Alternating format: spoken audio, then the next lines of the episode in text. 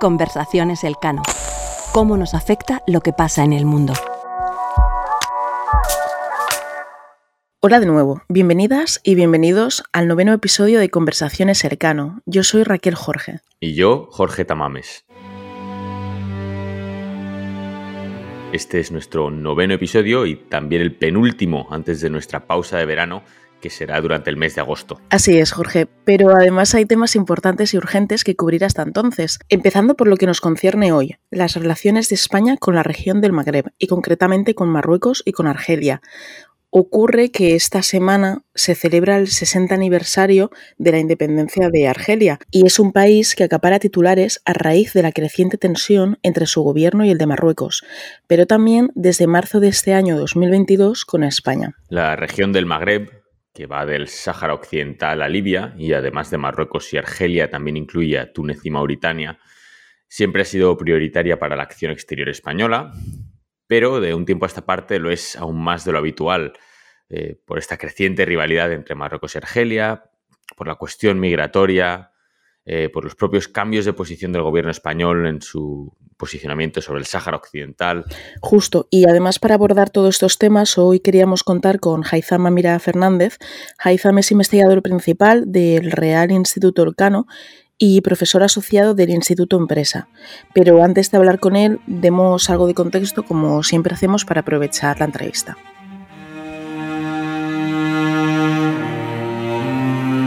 Episodio 9. España ante las tensiones en el Magreb.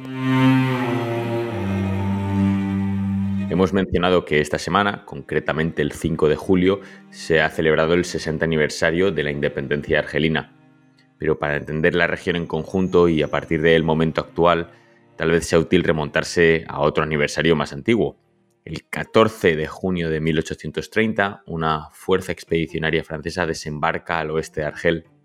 y tras una batalla de la que los franceses salen victoriosos, termina la regencia de Argel, fundada por conquistadores otomanos en el siglo XVI, y comienza el periodo colonial. Y ya nos encontramos en el siglo XIX. El continente africano pronto será un escenario de competición militar y política entre diferentes imperios. Y la verdad que el Magreb tampoco se escapa a esta dinámica. En Marruecos, Francia y España compiten por influencia colonial. El auge del imperio alemán a finales de ese siglo y principios del siguiente, el siglo XX, hace que dos crisis coloniales en Marruecos, una en 1905 y otra en 1911 estén a punto de detonar la Primera Guerra Mundial, que al final tendrá lugar a partir de 1914. La verdad es que repasar historias como la de Argelia conlleva sumarse a los rincones más negros de la historia europea. Un ejemplo especialmente desolador es el 8 de mayo de 1945, el mismo día que en Europa y en la propia Francia se celebra la victoria contra el nazismo. En Argelia las autoridades coloniales y los propios colonos reprimen una serie de protestas pro independencia con una brutalidad que deja entre, miles y decenas de miles de muertos. Y después de la Segunda Guerra Mundial, entre 1954 y 1962, estalla en Argelia una guerra anticolonial. Las tropas francesas se implican en una guerra encarnizada contra el Frente de Liberación Nacional, o el FLN. Francia recurre a tropas paracaidistas y un régimen de torturas masivo. Para entender lo encarnizado del conflicto hay que partir de la base de que Argelia no era una colonia como cualquier otra, sino que contaba con una comunidad especialmente destacada de colonos, los llamados Pied Noir. Es más, Argelia en esta época se considera una provincia francesa, no un departamento colonial como cualquier otro. En cuanto a estos Pied Noir, muchos de ellos son famosos hasta nuestros días. Escritores como Albert Camus, teóricos como Jacques Derrida, Louis Althusser, el economista Jacques Attali o el escultor Jean-Paul Belmondo, que es padre del recientemente fallecido actor Jean-Paul Belmondo. Em, y entre los paracaidistas que eh, acuden ahí a reprimir el movimiento de la independencia, un tal Jean-Marie Le Pen, futuro fundador del Frente Nacional y padre del actual dirigente de derecha radical Marine Le Pen. Y dentro de todo este contexto, eh, Argelia gana la independencia tras firmar los acuerdos de Evian en 1962. Marruecos, por su parte, se ha independizado simultáneamente de los protectorados de Francia y de España en 1956, seis años antes. Es en 1963 cuando estalla la guerra de las arenas entre los dos países, entre Argelia y Marruecos, debido a un litigio territorial. Ese conflicto ya está atravesado por las rivalidades de la Guerra Fría. Por un lado, Marruecos recibe apoyo francés y en menor medida estadounidense, mientras que Argelia le respalda a la Unión Soviética del momento y Cuba. Eh, de hecho, Cuba, una de sus primeras intervenciones militares en África, eh, lo realizó en Argelia. Efectivamente, la primera de muchas otras intervenciones, algunas mayores que esas. Em, esa guerra en concreto es breve y los dos países eh, empiezan a normalizar sus relaciones a partir de 1969. En 1989 se produce incluso un intento de cooperación en torno a la Unión del Magreb Árabe, pero la rivalidad entre Rabat y Argel persiste con el tiempo.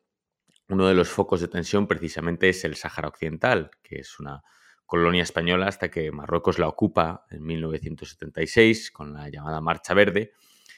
y donde Argelia sigue siendo el principal valedor del Frente Polisario, que reclama la independencia del territorio em, y desde noviembre de 2020 está en un conflicto abierto con Marruecos, eh, si bien cuenta con escasa capacidad de arrancarle terreno en disputa. Aunque la verdad que no es la primera vez que sucede algo así, porque los enfrentamientos entre el Polisario y el ejército marroquí, con apoyos ocasionales de Francia, de Mauritania, de Estados Unidos, se remontan al proceso de ocupación, pero es cierto que es en 2020 cuando se rompe el alto al fuego que se mantenía vigente desde 1991, si bien en un estado no del todo adecuado, en eh, un estado precario. Sí, mientras tanto, eh, durante esta época y al otro lado de la frontera, desde principios de los años 90 hasta principios de los 2000, Argelia se ve sumida en una guerra civil entre el ejército y el grupo islámico armado. La guerra estalla en diciembre del 91 cuando, bueno, básicamente hay una victoria electoral del Frente Islámico de Salvación, un eh, partido, movimiento de carácter islamista y el ejército reacciona con un golpe de Estado. Y desde entonces lo que ocurre en Argelia es que reina una especie de estabilidad intranquila. Las exportaciones de hidrocarburos son una fuente considerable de beneficios,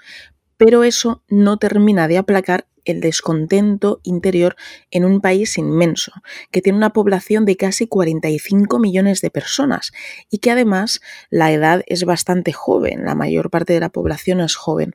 El régimen consiguió esquivar esa ola de protestas de la primavera árabe tan característica del año 2011 pero en 2019 se sucedieron cada semana las manifestaciones del llamado Hirak, un movimiento de protesta que exige reformas democráticas. El Irak logró impedir un quinto mandato del presidente octogenario Abdelaziz Bouteflika, que dirigía el país desde 1999.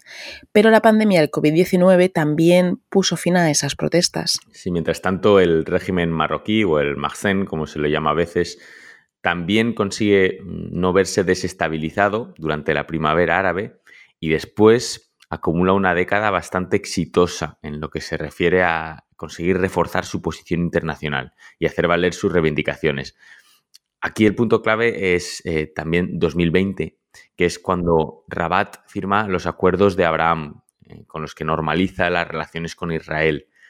A finales de ese mismo año, en, diciembre, y después de haber perdido las elecciones presidenciales, pero antes de ceder el testigo a Joe Biden, a un presidente, Donald Trump, en un tuit reconoce la soberanía marroquí del Sáhara Occidental. Esto es un exabrupto diplomático en toda regla, pero sirve para envalentonar al gobierno marroquí en sus relaciones con otros socios europeos. Exacto, Jorge. Y es que justo ahora el contexto actual de las relaciones España, Argelia y Marruecos es un escenario dinámico y de interés, así que vamos a hablar con Haitham.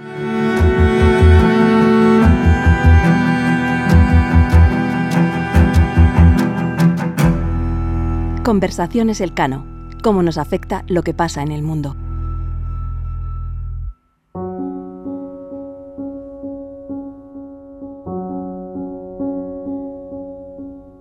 Haitham, bienvenido a Conversaciones Elcano. Es un placer tenerte aquí. El placer es mío, gracias. Bueno, cuando pensamos en el triángulo Marruecos, Argelia, España, es verdad que el volumen de noticias es abrumador, ¿no? Por hacer una enumeración de giros del guion de los últimos solo dos años. Hemos tenido la ruptura del alto al fuego en el Sáhara Occidental, los acuerdos de Abraham, el tuit de Trump, la crisis con la acogida en España de Brahim Gali, la ruptura de relaciones de Argelia con Marruecos, las tensiones con los gasoductos, las crisis migratorias con Marruecos, el nuevo plan español sobre el Sáhara Occidental, esa especie de giro en la posición de Madrid, el espionaje a gobiernos europeos con Pegasus y ahora la crisis en las relaciones entre Madrid y Argel. En realidad, cualquiera de estas noticias es chocante por sí sola y si encima vienen una detrás de otra, resulta difícil de seguir lo que está pasando. Aquí, ¿cómo se hace para distinguir lo que se suele llamar la señal entre tanto ruido y cómo hemos llegado a la situación actual? Bueno, pues podemos empezar pensando en la relación que España ha mantenido en tiempos modernos con su vecindario inmediato al sur, con los países eh, del Magreb, que en árabe significa el poniente, el occidente, ¿no? Donde se pone el sol. Las dos principales potencias regionales, Marruecos y Argelia, eh, que surgen como estados modernos de los procesos de eh, descolonización, eh, pues emprenden caminos muy diferentes entre sí. En el caso de Marruecos, con una monarquía conservadora, y en el caso de Argelia, tras una guerra de independencia sangrienta y muy dura, mm, consigue independizarse de Francia con un sistema de república socialista árabe y teniendo por bandera la descolonización, la independencia, la libertad de, los pueblos y esto pues hace que los eh, regímenes marroquí y argelino hayan chocado desde los primeros momentos eh, de la independencia argelina, que fue en 1962. Eh, España ha tenido una relación de vecindad difícil y compleja, con etapas de eh, mayor cooperación y otras de tensión y conflictos, eh, principalmente con el vecino inmediato, Marruecos, que es donde España pues, tuvo eh, un control de territorios en el norte, en la zona del Rif, y unas partes de Marruecos al sur. luego también está el Sáhara Occidental, que fue una provincia española hasta 1976, que es cuando se retira de ahí España y queda un proceso de autodeterminación inconcluso que eh, podemos ver eh, en la actualidad como todavía va arrastrando décadas y décadas de conflicto no resuelto, que lo que hace pues, es eh, mm, poner mucha tensión en las relaciones eh, del norte de África, de los países eh, pues del entorno de ese territorio, el Sáhara Occidental, pero también en el conjunto del Mediterráneo eh, occidental al que pertenece España. Ahí es como mm, donde nos encontramos ahora y cómo hemos llegado hasta ahí. Durante algunas épocas a España le interesó que hubiese un Magreb, eh, una región del Magreb fragmentada, eh, que hubiese eh, pues una competición entre Marruecos y Argelia que debilitara a ambos. no ese es el caso a partir de la transición democrática, sobre todo en los años 1980. A partir de ese momento entiende España que le interesa que haya una región del Magreb más integrada, eh, con procesos de integración regional, eh, con mercados más amplios, con un modelo de estabilidad basado en la creación de intereses comunes y prosperidad compartida. Y eh, en esa fase, pues hay momentos de cooperación entre los países del Magreb eh, por el, acercamiento entre Marruecos y Argelia, que es lo que conduce a la creación de la Unión del Magreb Árabe, la UMA, en 1989. Y la idea es eh, que estos países que empiezan en el este por Libia, eh, Túnez, Argelia, Marruecos y acaban en el oeste por Mauritania, crear una unión eh, con un mayor acercamiento e integración a nivel económico, a nivel normativo y político. Eh, eso se trunca, no mm, avanza y nos encontramos pues en la actualidad una fase en la cual Argelia y Marruecos eh, están enzarzados en una escalada eh, de acusaciones, de gestos inamistosos, eh, que se mezcla con una carrera armamentística, como bien se decía antes, ruptura de todo aquello que se pueda romper, desde relaciones diplomáticas, las fronteras terrestres ya estaban cerradas desde 1994, desde el verano de 2021 pues eh, se cierra también el espacio aéreo, se cortan las relaciones diplomáticas, eh, se corta también el suministro de gas que sale de Argelia a través de Marruecos y suministraba la península ibérica, a España y Portugal. Y, y todo esto, bueno, pues en una competición por una hegemonía regional, eh, no solamente en la región del Magreb, también con una proyección hacia el continente africano, que está llevando a unos niveles de crisis, de tensión y enfrentamientos eh, muy elevados que están generando eh, pues, una desestabilización del conjunto del Mediterráneo occidental y en medio de todo esto, pues España se ha visto arrastrada a lo que podríamos llamar ese juego de suma cero en el que se, encuentran desde hace tiempo eh, Argelia y Marruecos. Cada vez parece que está más acentuada esa lógica de una desestructuración regional y una fragmentación mayor. Gracias, Haitham. Eh, además, justamente viendo esta rivalidad y este escenario dentro de, dentro de la región, lo cierto es que Argelia es un país que, que acapara titulares pero del que en cierto sentido sabemos poco a nivel interno. Lo que sí sabemos y de lo que hemos hablado antes en la introducción es que tiene un régimen más bien hermético, orgulloso de su historia anticolonial, pero que en los últimos años es cierto que se ha encontrado con un descontento doméstico creciente importante. Entonces, ¿cómo se ve la crisis actual desde Argel y cuáles son los principales retos a los que afecta al, al país?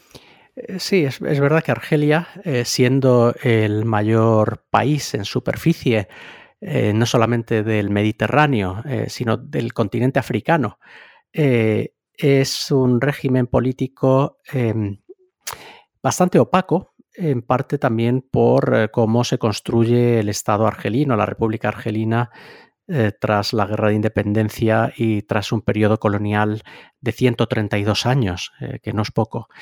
En el caso de Argelia eh, hay que mirar a la década anterior, eh, a partir del año 2013, cuando el que era presidente, que llevaba en el cargo 14 años, em, el presidente Abdelaziz Bouteflika, eh, pues por unos motivos de salud no tiene capacidad de, mm, dirigir el país eh, con las eh, bueno pues eh, con, todas las capacidades necesarias para poder llevar sobre todo también una política exterior en la que Argelia pues había destacado en el movimiento de países no alineados y con una diplomacia que fue muy activa en periodos pues de los años 80, los años 90.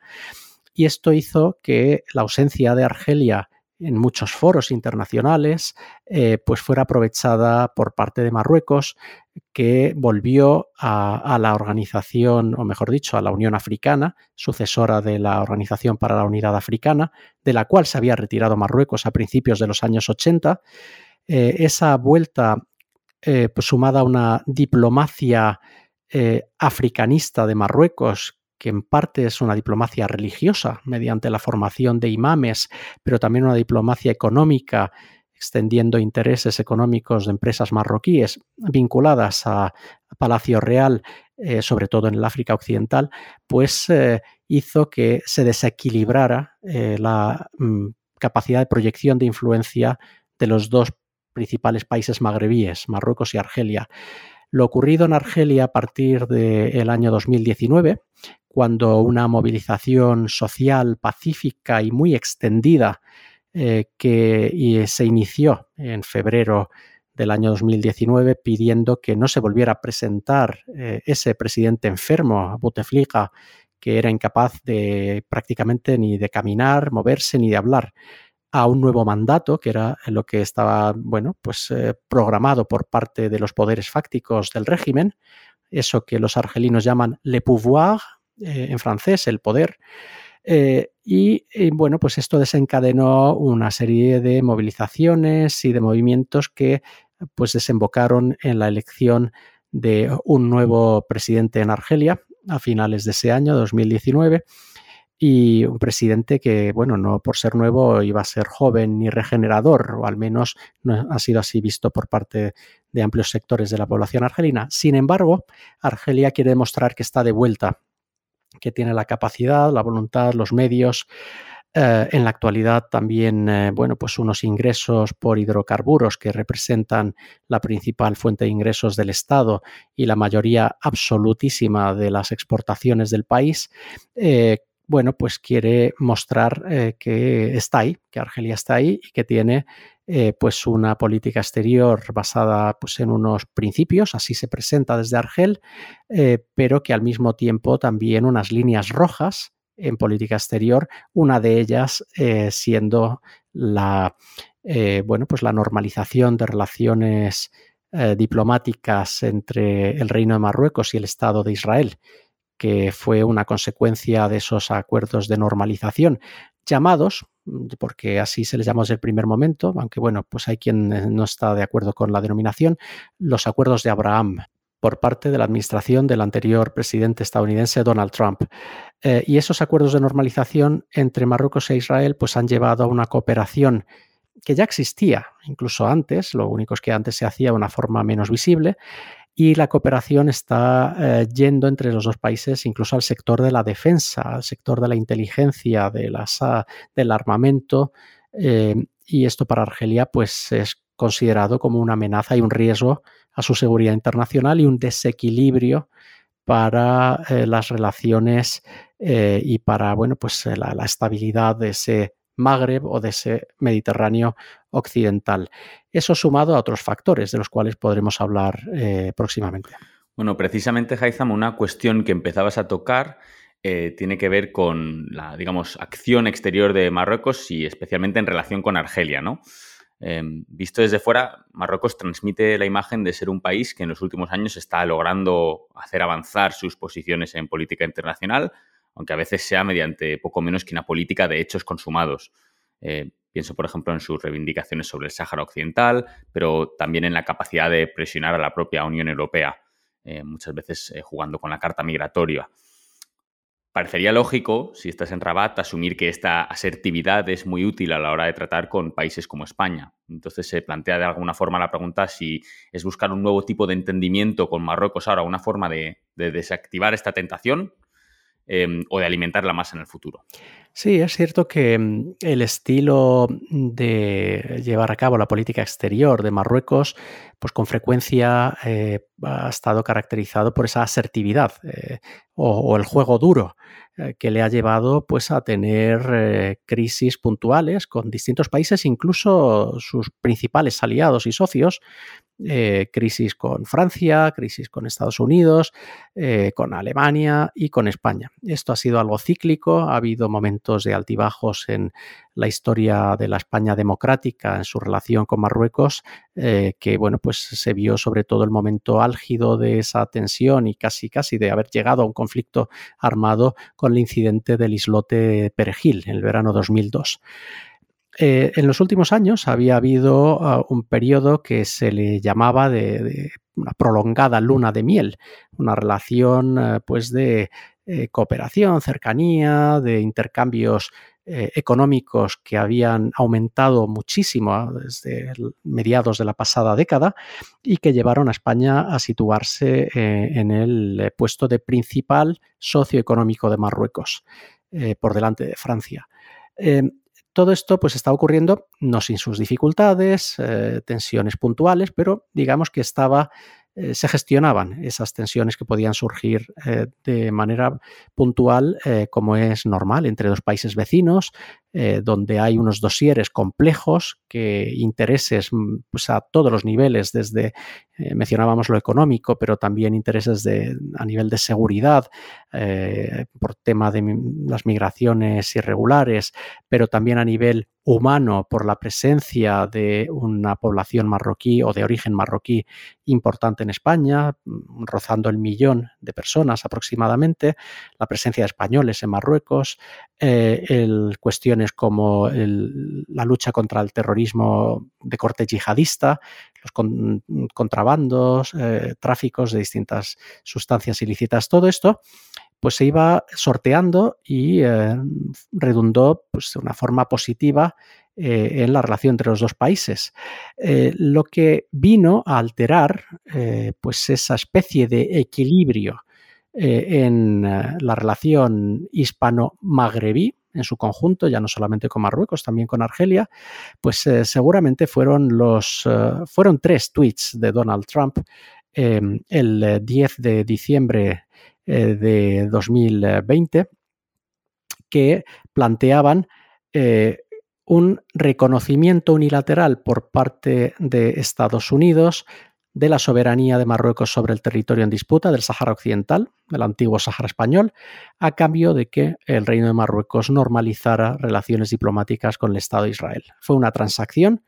al más puro estilo de Donald Trump cuando ya estaba a punto de abandonar la Casa Blanca tras haber perdido las elecciones presidenciales eh, el mes anterior. Esto a Marruecos, eh, bueno, pues le supuso un, espaldarazo mm, grande mm, porque consideró que ya había conseguido una cosa que había sido el tema central de su política exterior, eh, su asunto exterior, como algunos dicen de Marruecos, que es eh, el Sáhara Occidental, que la principal potencia internacional pues reconociera eh, esa aspiración de Marruecos de controlar el territorio bajo su soberanía.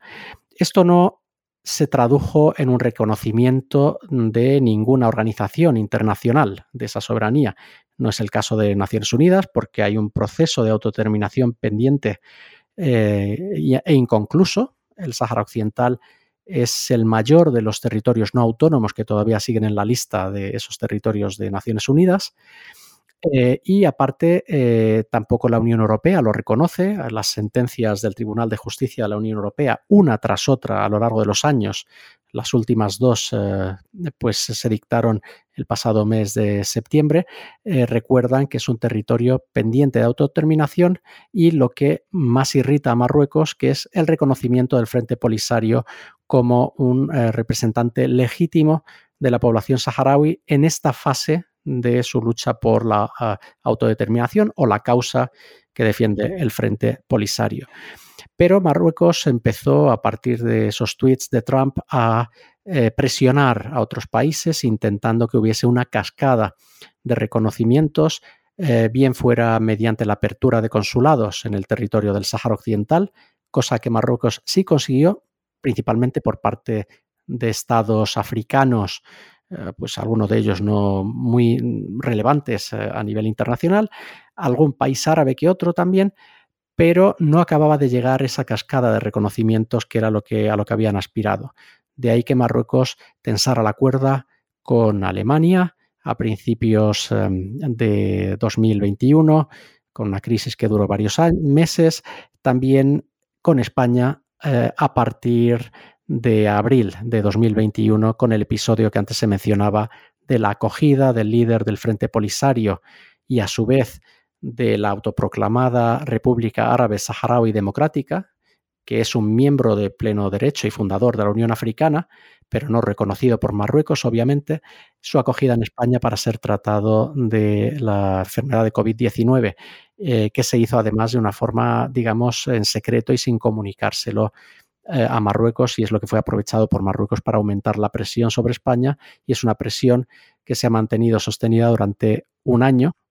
eh, y que, bueno, pues parece ser que al final ha dado como resultado, como se decía eh, en la pregunta, ha dado resultado mm, pues una carta del presidente del gobierno español, Pedro Sánchez, al rey de Marruecos, en la cual, bueno, pues España se acerca se pone del lado de Marruecos con su propuesta de solución para el conflicto, que es el llamado Plan de Autonomía eh, marroquí para el Sáhara Occidental, es decir, bajo soberanía marroquí. Eso, eh, pues eh, claramente rompía esta carta con la posición tradicional española de, oficialmente al menos, de una neutralidad activa por la cual España no defendía una solución concreta, no tenía una solución preferida para resolver el conflicto Sáhara Occidental, sino que aceptaría cualquier solución alcanzada por las partes y sometida a un proceso político. Y sin embargo, pues la carta del presidente Pedro Sánchez en marzo de 2022, pues lo que viene a decir es que España sí tiene una solución preferida, que es la marroquí, y que aparte de eso, pues es rechazada por parte del Frente Polisario y también rechazada por parte de Argelia, que considera que no se ajusta a la legalidad internacional y que rompería eh, equilibrios geopolíticos en el Magreb y generaría tensiones y conflictos. Todo esto, pues, para decir que algo se ha agitado en la región del Magreb, hay unas posturas maximalistas y hay además eh, ganas de darle una lección al vecino. Esto es algo muy preocupante cuando se mezcla con una carrera armamentística, que es lo que hemos visto durante la última década, algo más eh, en esta región, con un gasto militar muy elevado por parte de Argelia y luego también por parte de Marruecos, con compras de armas eh, pues en distintos mercados armamentísticos y que, bueno, pues eh, al final cuando se rompen todas las vías de comunicación, de diálogo y lo que aumenta son las amenazas, el gasto militar y la preparación mm, anímica de las poblaciones propias en contra de del país vecino, pues no suele ser una fórmula que acabe bien en general. Haitham, volviendo a la cuestión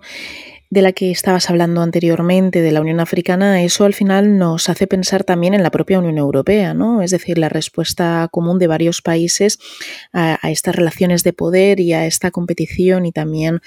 eh, amistad, ¿no? Con Argelia. Y es que justamente en junio de este año, de 2022, Argelia suspendía el acuerdo de amistad y cooperación con España y la Unión Europea rápidamente cerró filas porque consideró que hacerlo así violaba el acuerdo de asociación que tiene la Unión Europea con Argelia. Y por lo tanto, aunque es cierto que esta suspensión del acuerdo de amistad y cooperación va dirigido a España, también afecta al mercado único, a las relaciones económicas y comerciales de Argelia. Y por su lado, lo que considera Argelia es que ya lo decía en noviembre de 2021, lo que decía era que una revisión del acuerdo de asociación con la Unión Europea era necesario porque consideraba que tras 16 años el documento estaba desequilibrado y no favorecía la proliferación de una economía argelina potente dentro de la Unión Europea. Entonces, Haitham, ¿es factible decir que la relación de Argelia con la Unión Europea va mediatizada en su gran mayoría por España o no es así, o, Argelia ha tenido una relación comercial con la Unión Europea per se, propiamente dicha. ¿Y cómo han sido las relaciones entre la Unión Europea y Argelia en los últimos tiempos? Bueno, yo creo que no, no. La relación de Argelia con la Unión Europea, sobre todo, pues va guiada por la relación que tiene con los Estados miembros de la Unión, eh, con eh, pues las, eh, digamos, relaciones económicas, energéticas, de seguridad a distintos niveles con Estados concretos. Con Francia, que es una relación compleja por el pasado y por la historia, pues traumática eh, pero también por los lazos humanos y culturales. Eh, con Italia, aquí también hay cooperación a muchos niveles, incluido el energético, pero no solamente el energético, y con España, que durante eh, algún tiempo, pues Argelia fue el país que le suministró en algún momento cerca del 60% del gas natural que se consumía en España. No es el caso en la actualidad. Argelia es un país que, bueno, pues que no digamos, tiene unas características muy particulares en su relación con la Unión Europea. Eh, aquí un pequeño inciso para eh, destacar que el primer Brexit, entre comillas, que tuvo lugar en la Comunidad Europea fue Argelia, que fue cuando se independiza Argelia de Francia, el territorio argelino era Francia, era parte de Francia como cualquier otro departamento eh, europeo de Francia. Y esto, bueno, pues llevó a que eh, se saliera ese territorio de lo que eran los acuerdos en ese momento que existían eh, en, bueno, los gérmenes, los inicios de la comunidad europea. Y, esto para decir que Argelia ahora mismo lo que está mostrando es, bueno, pues además lo está haciendo saber de forma bien clara y visible, un descontento profundo con eh, la decisión española, del gobierno español, eh, en marzo pasado de situarse eh, del lado de Marruecos en el conflicto Sáhara Occidental. porque, bueno, pues por un lado consideran que eso rompe la neutralidad española, Argelia también considera que no se le informó, no se le comunicó, bueno, pues que se iba a dar este paso de esta forma en concreto y sobre todo también la manera en que se enteró Argelia, que fue la misma eh, pues por la que se enteró la ciudadanía española de esta carta y este giro en la política exterior española hacia el conflicto del Sáhara Occidental, que fue mediante un comunicado del Gabinete Real de Marruecos eh, el día 18 de marzo, un viernes por la tarde, eh, y sin que desde España pues hubiese informado ya no solamente a los grupos parlamentarios y, a un país vecino importante como Argelia. Argelia lo que está ahora mismo insiste en que tiene un problema con el gobierno de España, insiste en que no es con el país, con España, pero esto está llevando a un aumento de la conflictividad en la relación bilateral eh, que no es bueno para ninguno de los dos países, ni mucho menos, en un contexto complicado como el que eh, ha generado la invasión de Ucrania por parte de Rusia, donde el gas natural es un tema ahora mismo clave eh, pues en las relaciones entre países y en la economía a todos los niveles, incluida la economía doméstica, donde el aprovisionamiento y garantizar esa seguridad de suministro, pues es un tema eh, de máxima, máxima importancia. Y Argelia siendo uno de los países suministradores de Europa mayores y con un gran potencial para continuar suministrando gas natural, eh, pues sobre todo a través de los gasoductos. Eh, con España, pues hay dos, uno directo entre Argelia y España que está funcionando, pero otro que se se cerró, no se renovó el acuerdo eh, a finales de octubre del año pasado, que es el que transcurría por Marruecos hasta llegar a la península ibérica. Argelia también tiene un importante gasoducto con eh, Italia, que es, el, eh, que es de una capacidad mayor de los que tiene con España, que no se estaba utilizando plenamente y que parece ser que Argelia y en parte también Italia, aprovechando el contexto y también aprovechando la mala relación que se ha generado eh, entre Madrid y Argel, pues está intentando aumentar eh, ese, suministro de gas, las relaciones económicas, firmando muchos acuerdos a distintos niveles, incluido cultural, lingüístico, eh, reforzamiento de papel de socio estratégico, ¿no? me refiero a Italia con Argelia. Bueno, pues todo esto hay que tenerlo muy en cuenta porque no va en el interés de nuestro país, ni mucho menos. Aquí hay una idea de fondo y es a lo que me refería anteriormente del juego de suma cero en el Magreb.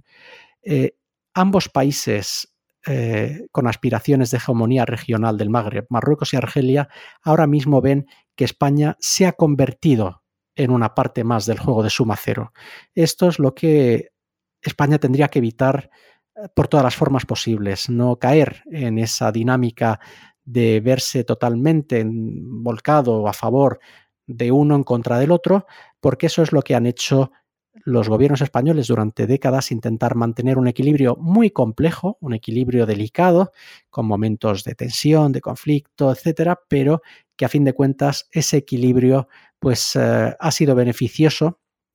para España y bueno, ha permitido mantener unas relaciones de trabajo eh, más o menos cordiales. Esto es lo que no existe ahora mismo en la actualidad y es a lo que habría que aspirar la búsqueda de un nuevo equilibrio de unas relaciones tanto con Marruecos importante y necesario que haya buenas relaciones entre los dos países vecinos y además limítrofes. No olvidemos que no está España a 14 kilómetros de Marruecos, sino que está tocándose con Marruecos, pero también con Argelia, sin olvidarse de la importancia de este vecino y este socio. Eh, a veces eh, cuesta un poco ver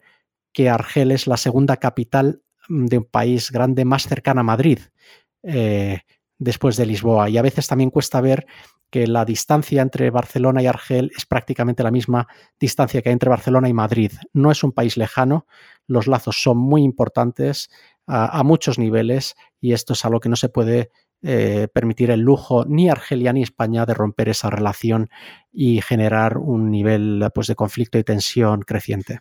Mencionabas, Haizam, esta cuestión de bueno, evitar dinámicas de, de, suma cero y de intentos de imponer una hegemonía regional. Y es verdad que una especie de cuestión o incluso acusación que surge de manera recurrente eh, ante estos dos países es esta idea de que, bueno, ninguno de ellos opera con plena autonomía, ¿no? Es decir, Marruecos es un socio relevante de Estados Unidos, acoge una base militar estadounidense en Tantán y cada año celebra ejercicios militares con el Pentágono. También tiene una relación privilegiada con, Francia, que en ocasiones es su gran valedor en la Unión Europea, eh, mientras que Argelia pues acaba de hacer maniobras militares con Rusia, que es su principal proveedor militar, y de esta forma, eh, además lo hemos visto en la actual crisis, muchas veces se presentan las acciones de cada país como si siguiesen o como si obedeciesen a los designios de, de Estados Unidos y Rusia, ¿no? En tanto que sus principales patronos internacionales. ¿Hasta qué punto es esto así o simplemente nos lleva a adaptar una especie de esquema de cartón piedra a las relaciones de dos países que son más autónomos de lo que suponemos. Sí, hay, que tener cuidado con em, esta idea que es verdad que en los últimos tiempos pues eh, parece que se ha extendido, ¿no? No es ni blanco ni negro, es decir, eh, son países, tanto Marruecos como Argelia, que tienen eh, sus propios intereses, sus propios, mm, digamos, mecanismos de toma de decisiones que diversifican también sus alianzas y sus relaciones económicas, diplomáticas y militares eh, y de inteligencia y a muchos niveles. Eh, ni mucho menos Argelia es un peón de Rusia, ni un lacayo de Putin. Esto, eh, plantearlo en estos términos, pues a los argelinos les resulta ofensivo precisamente por ese orgullo que está tan extendido entre su clase dirigente, ni mucho menos tampoco Marruecos eh, pues hará siempre lo que mm, Estados Unidos desee de él. Eh, doy dos ejemplos. Eh, cuando en la Asamblea General de Naciones Unidas, tras la invasión de Ucrania por parte de Rusia el 24 de febrero pasado, cuando se somete a votación una resolución condenando la agresión rusa sobre Ucrania, eh, y con toda la presión que Estados Unidos y los países occidentales habían ejercido sobre el conjunto de los ciento, eh, bueno, pues en total hay 193 miembros en el sistema de Naciones Unidas, pero muchos países para que se sumaran a la condena eh, contra Rusia, Marruecos, que uno podría esperar que como aliado, socio de Estados Unidos, pues estaría ahí apoyando a la posición de Estados Unidos y condenando la agresión rusa, Marruecos se ausentó de la votación en la Asamblea General, pero no una vez, ni dos, sino tres veces. Es decir, esto, bueno, pues significa que Marruecos tiene sus cálculos y tiene en ese momento, pues piensa que no quiere enemistarse con Rusia porque tiene pendiente una renovación eh, en el mes de octubre del mandato de la Misión de Naciones Unidas para el referéndum en el Sáhara Occidental, MINURSO, y que Rusia es un miembro permanente del Consejo de Seguridad que podría vetar y eso no le interesa a Marruecos. Pero por otro lado, Argelia, eh, es cierto que eh, sus compras de armas, sobre todo, proceden de Rusia o de mm, países de la órbita eh, de la antigua Unión Soviética y que hay unas relaciones estrechas que son históricas, pero no nos olvidemos que Argelia también es un país socio de la OTAN, al igual que Marruecos, dentro del diálogo mediterráneo y que colaboran y que reciben visitas oficiales, algunas recientemente de altos mandos de, la OTAN, y que Argelia tiene sus cálculos y sus intereses y que no se mueve porque Putin eh, eh, pues le indique que tiene que crear problemas en el eh, flanco sur. otra cosa es que le pueda venir bien al régimen de Putin que bueno pues haya una distracción para la Unión Europea y haya un nuevo foco de conflicto eh, pues en el Mediterráneo occidental. Eso es otra cuestión que le puede incluso venir bien y si pudiese fomentarlo, pues posiblemente lo haría, pero no es que Argelia esté actuando de la forma que está actuando ahora mismo y esa tensión eh, con España y esas medidas que se han adoptado en los últimos eh, tres meses, pues sea un resultado de que Argelia va con Rusia y, y, y Marruecos va con Estados Unidos. No es, una, no es tan simplista la realidad como podría parecer ese razonamiento. Estupendo, Haitham. Eh, nada, yo creo que se nos ha quedado una conversación tremendamente completa. Hemos mirado todos los factores, aristas y puntos tangenciales a esta cuestión. Así que con todo esto agradecerte la conversación y tu disponibilidad. Muchas gracias. Eh, sin duda han quedado algunos elementos eh, por mencionar. Esto requería mucho más tiempo, pero bueno, simplemente la idea que queda de fondo que eh, es que se han roto equilibrios en el Mediterráneo occidental, que el Magreb es una región eh, en una fase ahora mismo de desintegración, desintegración regional, y que con eso vienen unos riesgos asociados importantes y son riesgos para el conjunto del vecindario al que pertenece España en un contexto mundial pues delicado, con lo cual lo que hace falta es retomar eh, reabrir canales de comunicación, crear relaciones de confianza, pensar en juegos de suma positiva, que es en lo que ahora mismo pues no está la región, y todo eso se hace pensando en un bien común y de mayor cooperación que redunde los beneficios de las sociedades eh, de esta región del mundo pues tan importante y al mismo tiempo tan delicada y conflictiva. Muchas gracias por esta conversación. Conversaciones Elcano cómo nos afecta lo que pasa en el mundo.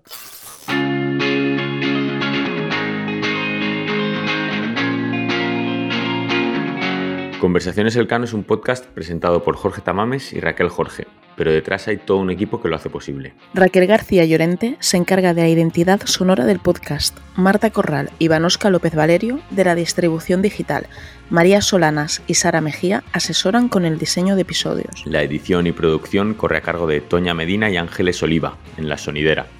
En la sección de entrevistas contamos con el equipo de investigación del Real Instituto Elcano. Si quieres saber más de nosotros y de nuestras actividades y encontrar las claves para entender la realidad internacional, visítanos en nuestra web realinstitutoelcano.org.